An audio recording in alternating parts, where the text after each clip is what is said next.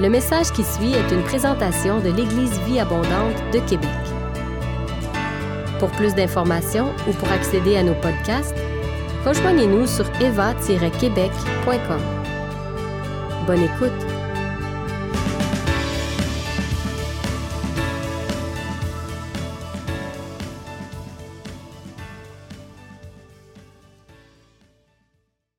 Bonjour tout le monde. Je ne demanderai pas si vous allez bien, ça fait genre trois qui vous le demandent, fait que je pense que oui. Une des choses qui me fait vraiment le, plus plaisir, c'est quand le Seigneur me donne des outils dans ma boîte à outils, des choses que je peux vraiment utiliser dans mon quotidien. Et puis ce qui me fait le plus plaisir, c'est de pouvoir les partager avec vous. Donc ce matin, j'aimerais vous partager un outil que Dieu m'a donné et qui a carrément changé ma vie à plusieurs égards. Alors, vous êtes prêts à repartir avec quelque chose de plus dans votre coffre? OK. J'ai intitulé mon message Je ne suis pas une victime. Et tout ça a commencé il y a quelques années. C'était lors d'un. Euh, on venait de débuter un, deux semaines de jeûne et prière, comme on fait souvent ici à l'EVA. Et puis là, dans la première journée, je m'étais dit je vais mettre de la musique ce matin-là, je vais faire juste du soaking, tu sais, rester dans la présence de Dieu, je vais avoir un bon temps avec le Seigneur.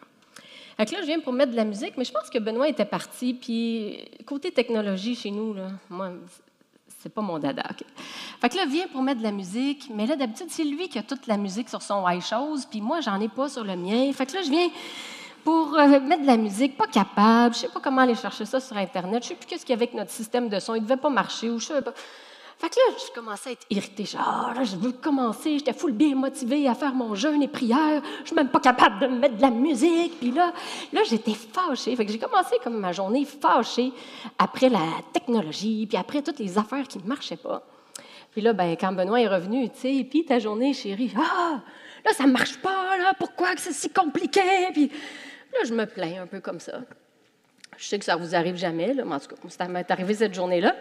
Et puis là, mon mari me regarde et dit Christine, il dit, c'est quand tu vas arrêter de chialer puis que tu vas commencer à faire quelque chose pour que ça change? J'ai pas beaucoup aimé ça.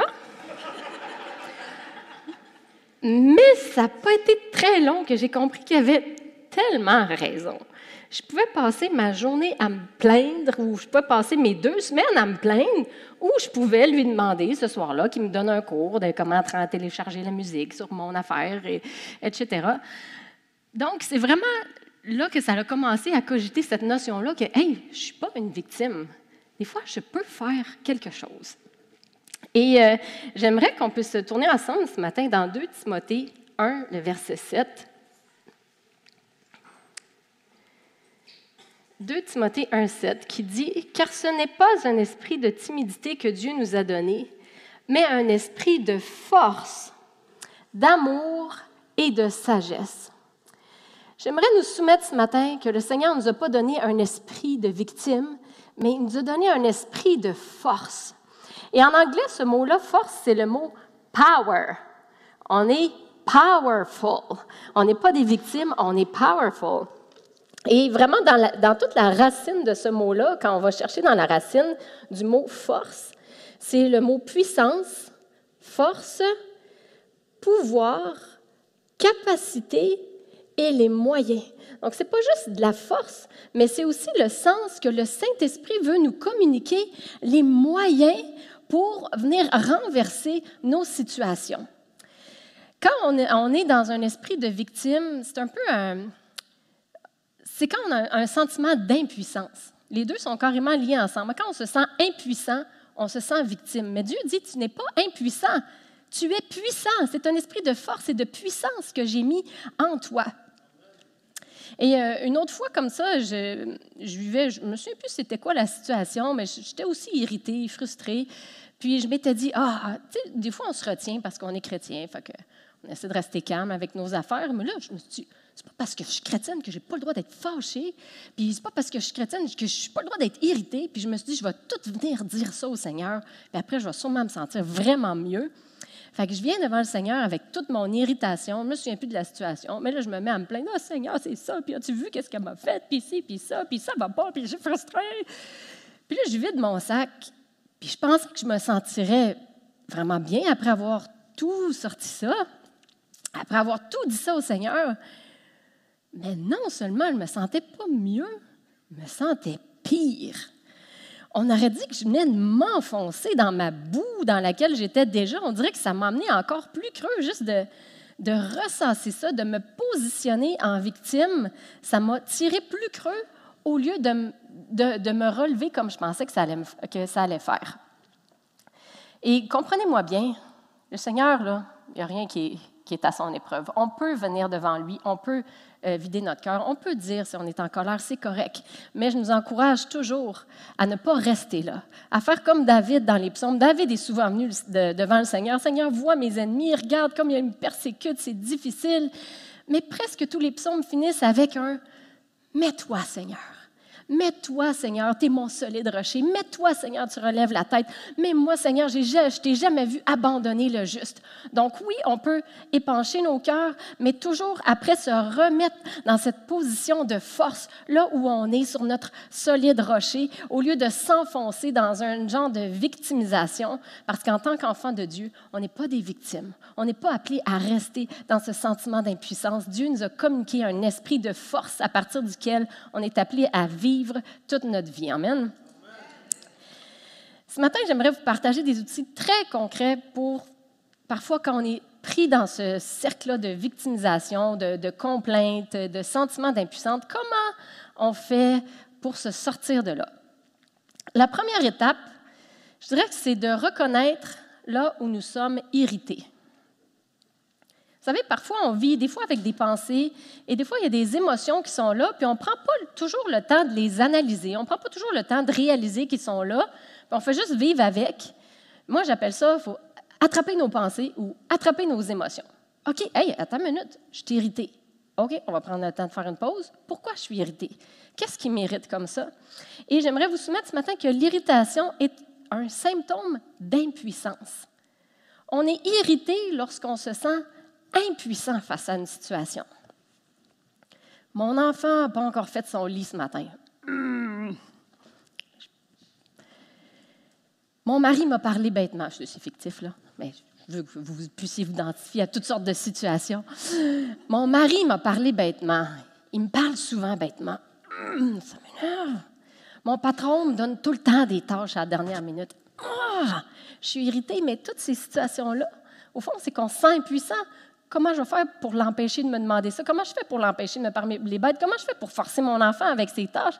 C'est des situations où on se sent impuissante, impuissant et on devient irrité. Donc, l'étape 1, c'est de prendre le temps de s'arrêter, de dire Oups, attends un petit peu, il y a un problème ici. On va venir creuser ça.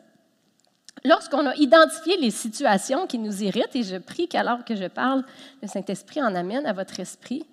Euh, deuxième étape, c'est euh, de lâcher prise sur ce qui ne nous appartient pas.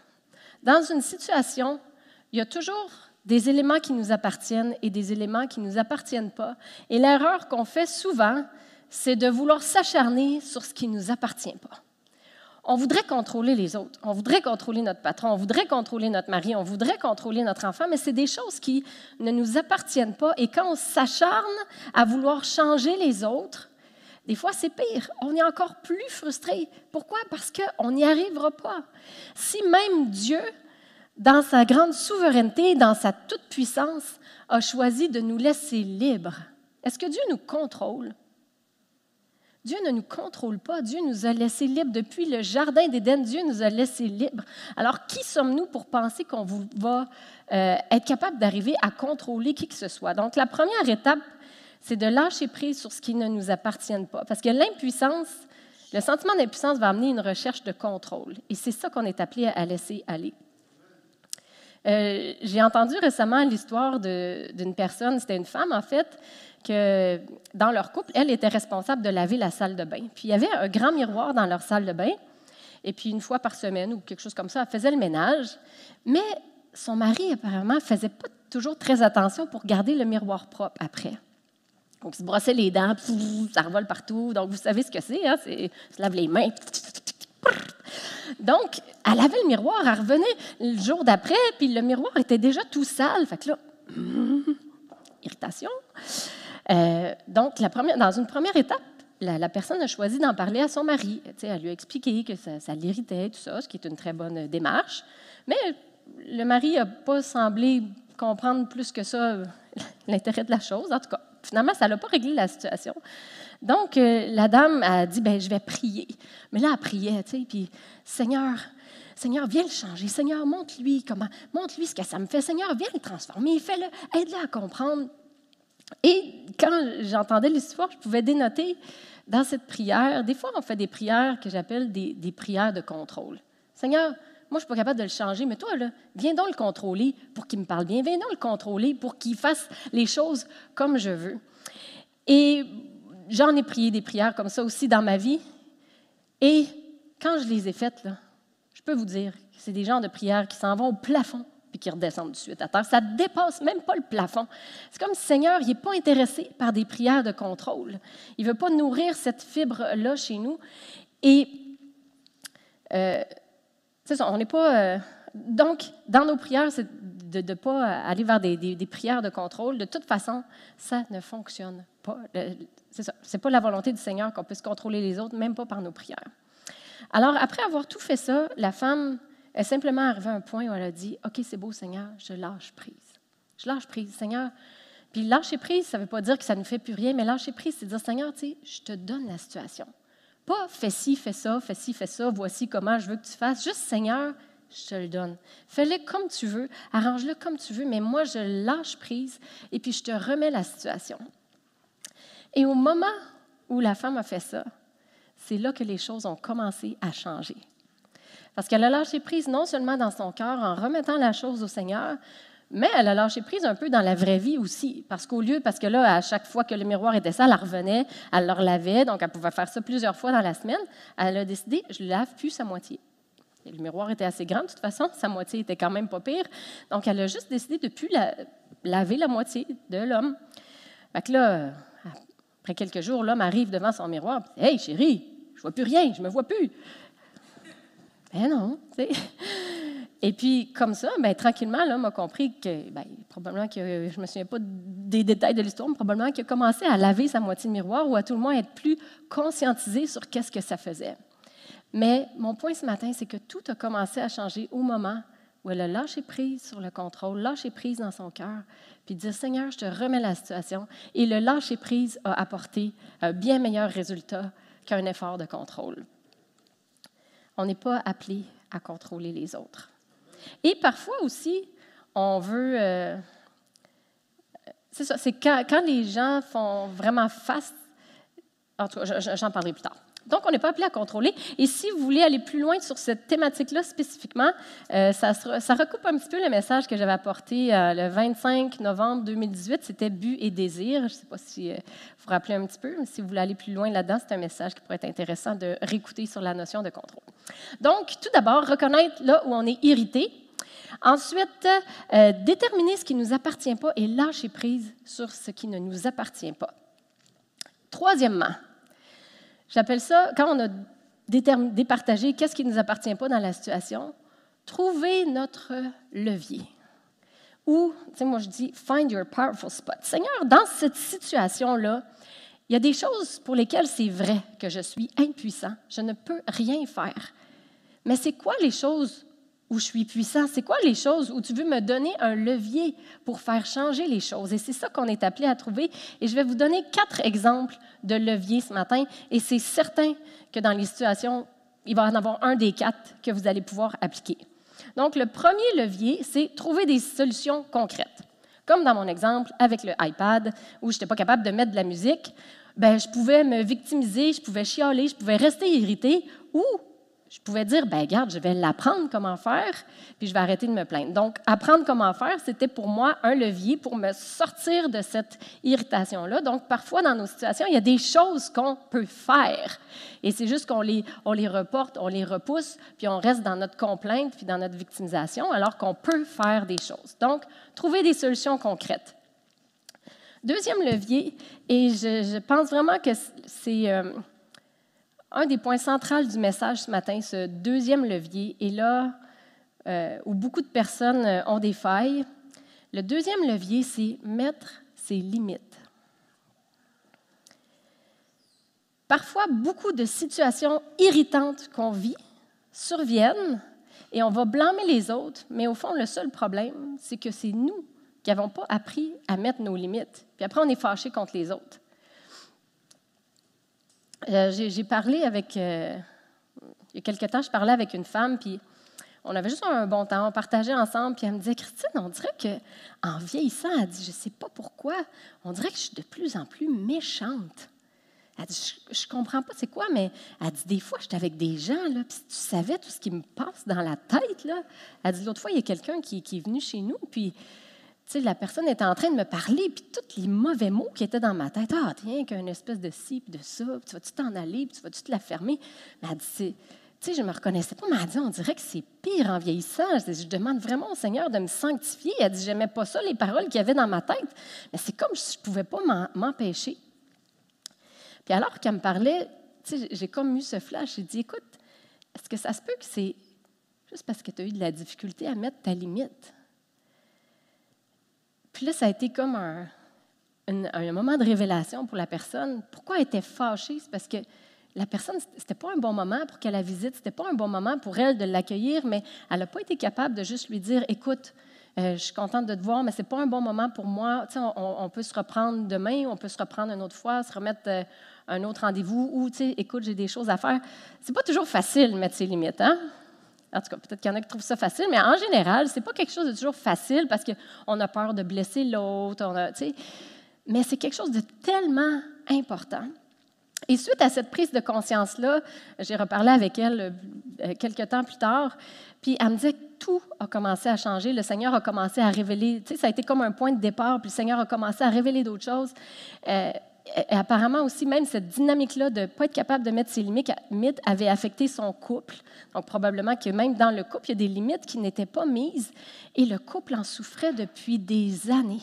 C'était un couple qui était plus en, survie parce qu'on est chrétien, on ne veut pas se séparer, mais c'était un couple qui était en survie. Puis elle m'a dit, depuis que le Seigneur a commencé ce travail-là dans son cœur, qu'elle a commencé à mettre ses limites, puis à juste se laisser aimer par le Seigneur à travers ça, le couple a commencé à être complètement restauré. Au début, pour le mari, je ne sais pas c'était quoi exactement les limites, mais au, début, pour le mari, j'imagine ça a dû être un petit peu un choc de hein, elle ne laisse plus faire ça, ou hein, d'habitude, il n'y a pas de problème. Donc, il a dû certainement avoir des ajustements, mais c'était deux personnes qui aimaient le Seigneur, donc, qui ont permis à Dieu de travailler dans leur cœur. Et la dernière chose qu'elle m'a dit, c'est Christine, je ne pensais même pas que c'était possible que l'amour puisse renaître comme ça dans mon mariage le couple était complètement en train d'être restauré juste à cause de cette notion-là, d'être capable de se respecter soi-même. Matthieu 22, 39 dit, Tu aimeras ton prochain comme toi-même. Si on ne s'aime pas assez pour être capable de mettre nos limites, des limites qui sont saines, on va non seulement pas être en mesure de bien aimer notre prochain, mais comme cette personne, on peut même en venir à détester notre prochain on voit la personne arriver, puis oh non, pas cette personne-là, là, on va parler, puis pourquoi pas juste mettre des limites, dire que c'est pas le bon moment, puis on n'en vient qu'à détester les gens ou à leur reprocher des choses, alors que le problème, c'est pas la personne, le problème, c'est nous, et on peut l'appliquer dans tellement, tellement, tellement d'aspects de nos vies hyper concrets. exemple, mesdames, je ne sais pas, vous avez un, une ado à la maison, votre ado se lève en retard ce matin-là, puis d'habitude, vous êtes beaucoup dans la famille, fait que la salle de bain est toute, vous avez chacun votre heure dans la salle de bain pour que ça fonctionne. Vous autres, vous êtes là à 7h30, c'est votre spot dans la salle de bain, vous partez à 8h, mais là, votre ado s'est levé en retard. Puis elle vient me voir, puis « Maman, maman, je peux-tu aller à la salle de bain, je suis en retard? Euh?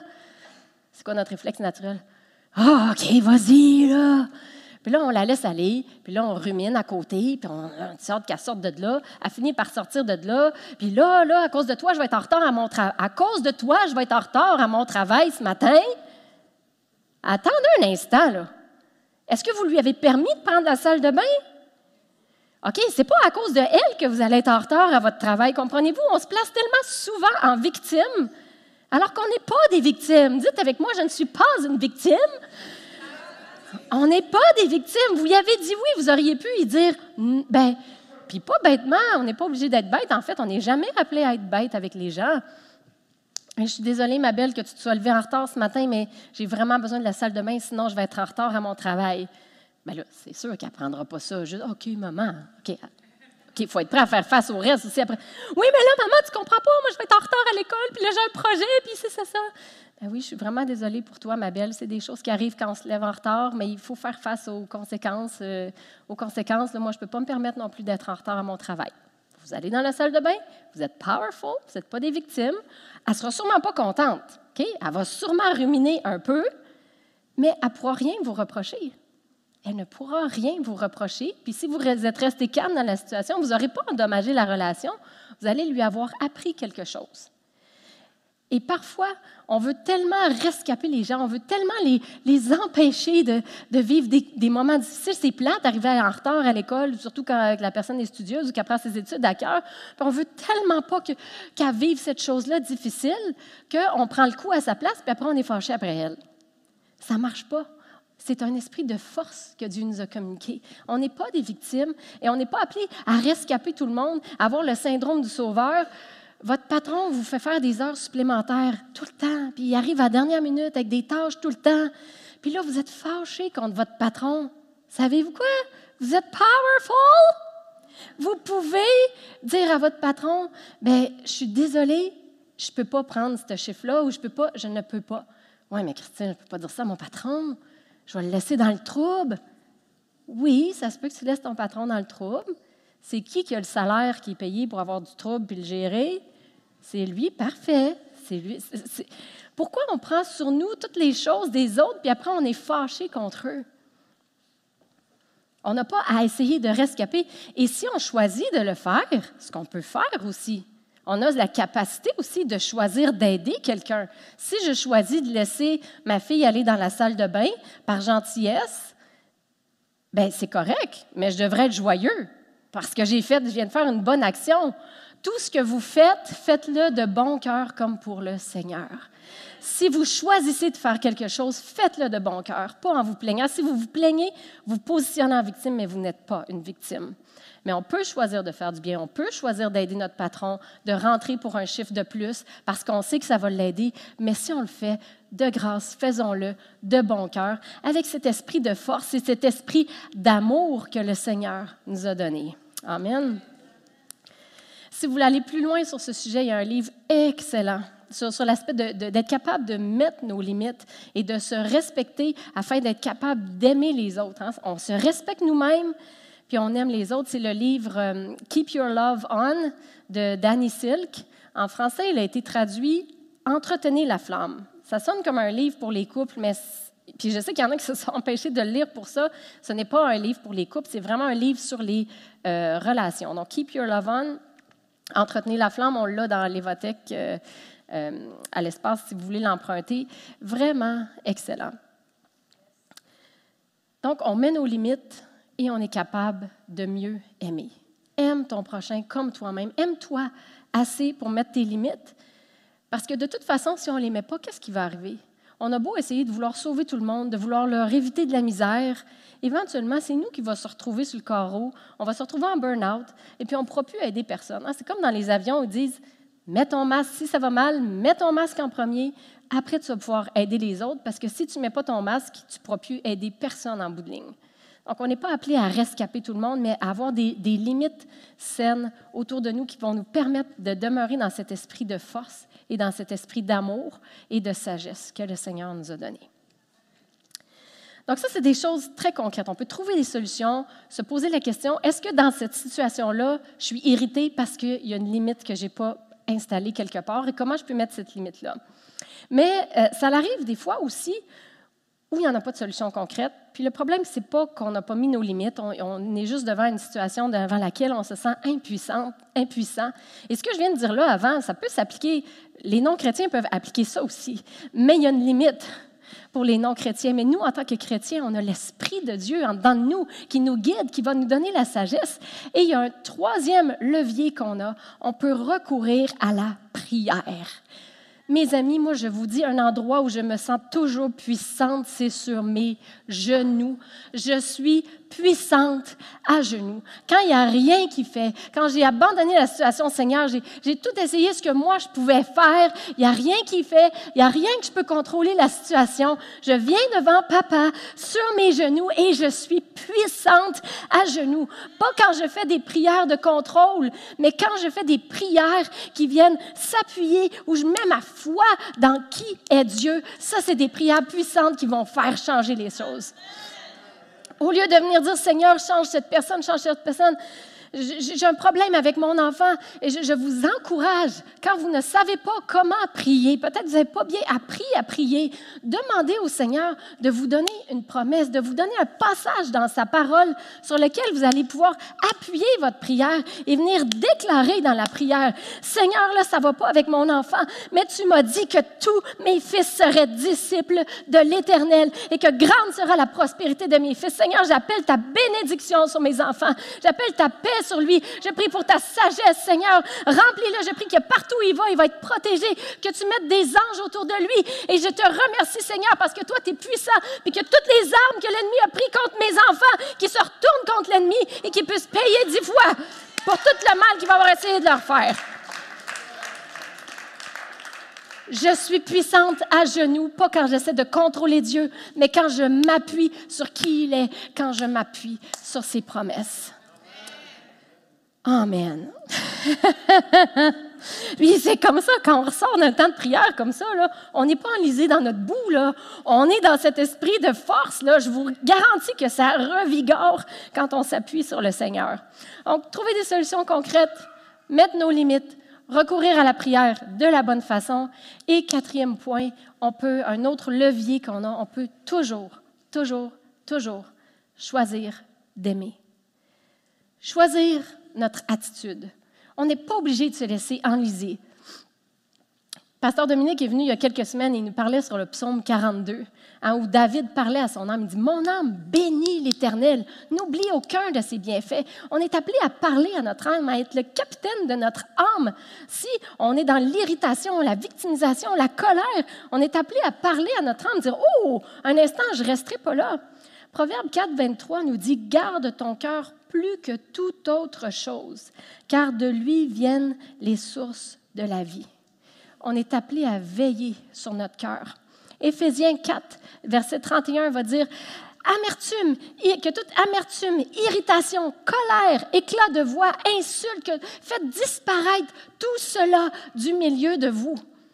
Quand on se sent impuissant, on est irrité et si on ne fait pas attention, on va laisser entrer dans notre cœur de la colère, de l'irritation, de la frustration, des éclats de voix et toutes sortes de choses qui vont venir empoisonner notre âme. Et le Seigneur dit non en tant que mes enfants, faites disparaître tout ça du milieu de vous. Le psaume 37.8 va reprendre ce concept, dire laisse la colère, abandonne la fureur, ne t'irrite pas, ce serait mal faire. Une autre version va dire Calme-toi, sinon cela va mal finir. On est appelé à se débarrasser, on n'est pas appelé à rester dans la colère, l'irritation, l'amertume, la rancune. Ça ne devrait pas faire partie de nos vies en tant qu'enfants de Dieu, mais on va puiser dans cet esprit de force, de sagesse que le Saint-Esprit, le Saint-Esprit nous donne la sagesse. Il va nous montrer où est notre levier. Et on peut toujours choisir d'aimer. Il y a les gens, que ce soit notre conjoint, que ce soit le gouvernement, que ce soit notre patron, les gens peuvent nous prendre notre liberté parfois. Les gens peuvent nous prendre de notre confort, ils peuvent nous prendre de notre bien-être. Mais il y a une chose qu'ils ne pourront jamais nous prendre, c'est notre choix de les aimer. Ils ne pourront jamais, jamais nous enlever ça. Et quand on se sent comme une victime écrasée ou que quelqu'un ne nous traite pas bien, on peut rester là-dedans, on peut se dire, oh, moi, là, je choisis de t'aimer quand même, puis ça, tu pourras jamais me l'enlever. Et là, là, on se met dans cette position de force avec le Saint-Esprit. Jésus a été un excellent modèle pour euh, mettre ses limites et pour marcher dans cet esprit de force. Jésus, parfois, a renvoyé les foules Jésus avait besoin, lui aussi. Il y avait des tonnes de besoins. Il aurait pu dire, mais là, qu'est-ce qui va arriver à telle personne? Jésus avait besoin, lui aussi. Des fois, il a renvoyé les foules. Des fois, il a renvoyé ses disciples. Il a dit, non, allez-y avant moi. J'ai besoin là d'un temps juste pour moi. Il y avait des besoins criants, mais Jésus a mis ses limites. Il a dit, non, là, c'est mon temps avec le Père. J'en ai besoin. Et jusqu'au bout, jusqu'au bout, Jésus est resté dans cet esprit de force que le Père lui avait communiqué. On peut lire en Jean 18, c'est quand, euh, des versets 10 et 11, Jésus était devant Pilate. Il s'est dit, et Pilate lui dit, Est-ce à moi que tu ne parles pas? Ne sais-tu pas que j'ai le pouvoir de te crucifier, que j'ai le pouvoir de te relâcher? Mais Jésus répondit, Tu n'aurais aucun pouvoir sur moi s'il ne t'avait été donné d'en haut. C'est comme si Pilate était en train de vouloir le, dire Hey, tu réalises pas que tu es une victime ici, là? Tu réalises pas que tu es une victime? Jésus dit Non, non, non, non. Je suis pas une victime. Je suis ni la victime des Romains, je suis ni la victime des chefs religieux, je suis ni la victime de mon père. J'ai choisi ce plan-là avec mon père et je vais l'accomplir jusqu'au bout. Je reste dans cet esprit de force, puis Pilate, je suis capable de t'aimer malgré tout ce que tu as le pouvoir de me faire. Jésus été un modèle extraordinaire. J'aimerais qu'on puisse euh, pencher nos têtes à ce moment-ci. Je ne sais pas, j'avais oublié Isabelle. Je ne sais pas si tu peux revenir au piano.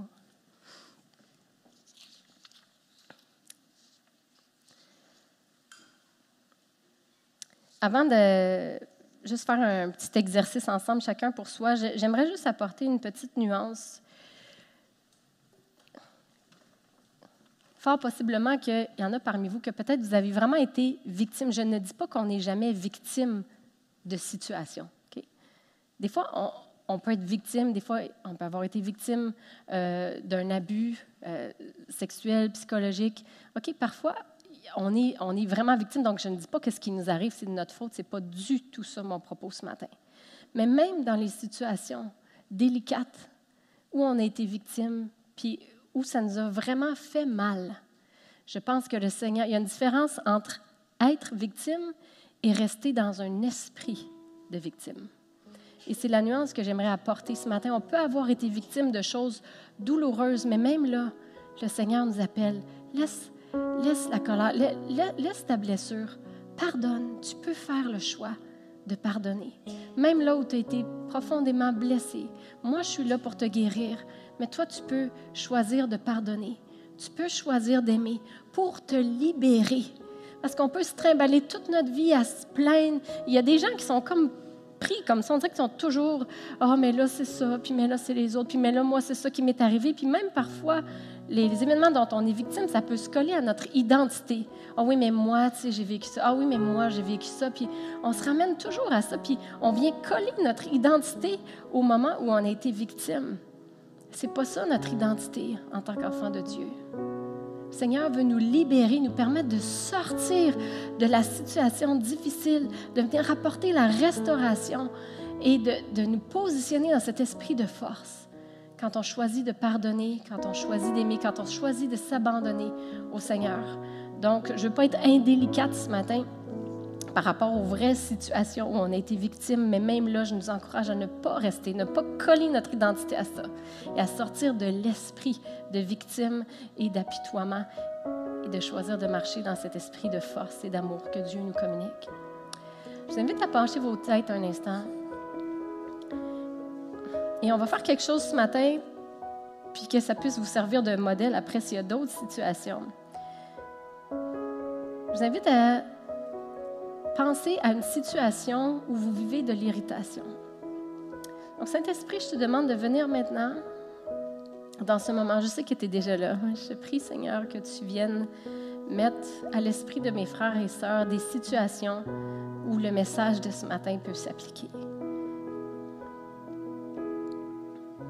Amène à l'esprit, Seigneur, les situations que tu désires travailler.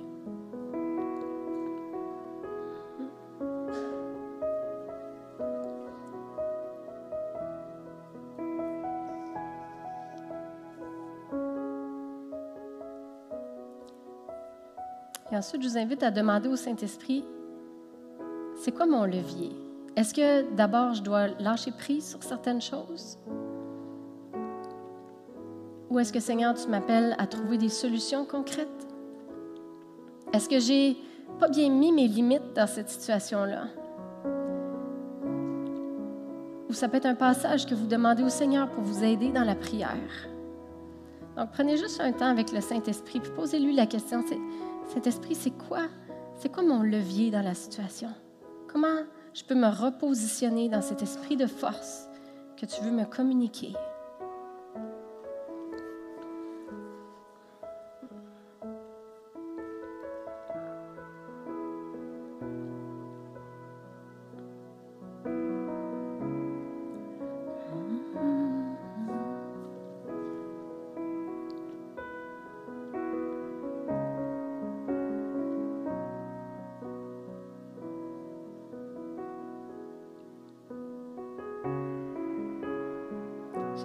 Je vous encourage à prendre des notes sur un papier, dans votre téléphone. Des fois, on vit des choses le dimanche matin. On ne veut pas que ça reste dans l'oubli. On veut permettre au Saint-Esprit de continuer son œuvre. Ce matin, tout sera peut-être pas réglé, mais que ce soit une, amorce pour dire, OK, je vais, approfondir ça avec le Seigneur cette semaine. Je, vais revenir, puis je vais remettre ça devant le Seigneur cette semaine. prenez juste des, des notes pour pas que ça, pour pas que ça tombe dans l'oubli.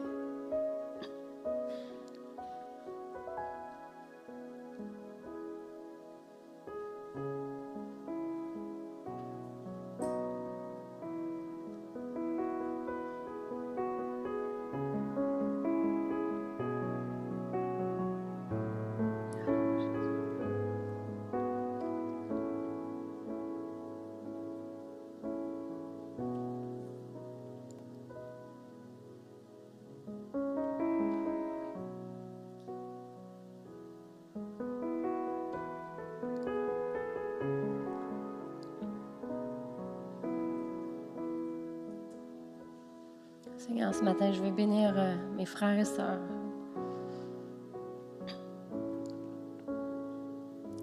Je te remercie, Seigneur, parce que tu es un Dieu très concret, très pratique.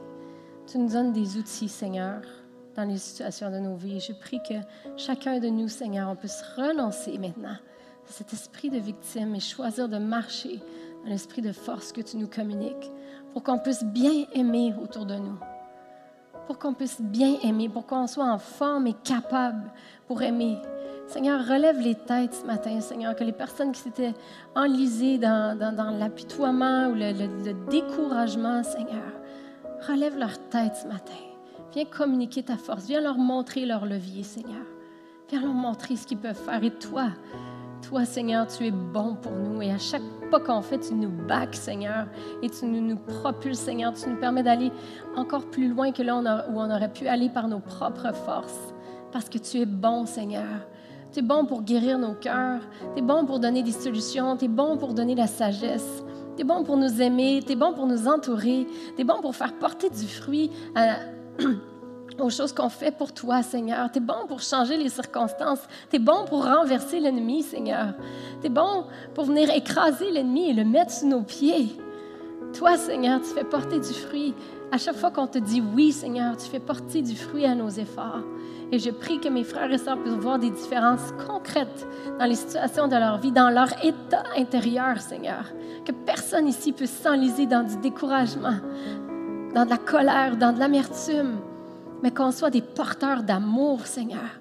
Que ça puisse transparaître, que même quand les gens entrent ici, ils trouvent une communauté des gens remplis d'amour, qui ont appris comment aimer, qui ont appris comment être forts, comment, qui ont appris à, comment s'élever au-dessus de leurs circonstances difficiles et rester dans la joie et rester dans cet amour.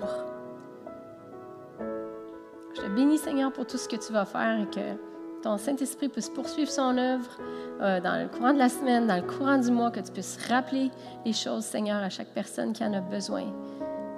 Que ton règne vienne dans le nom de Jésus. Amen.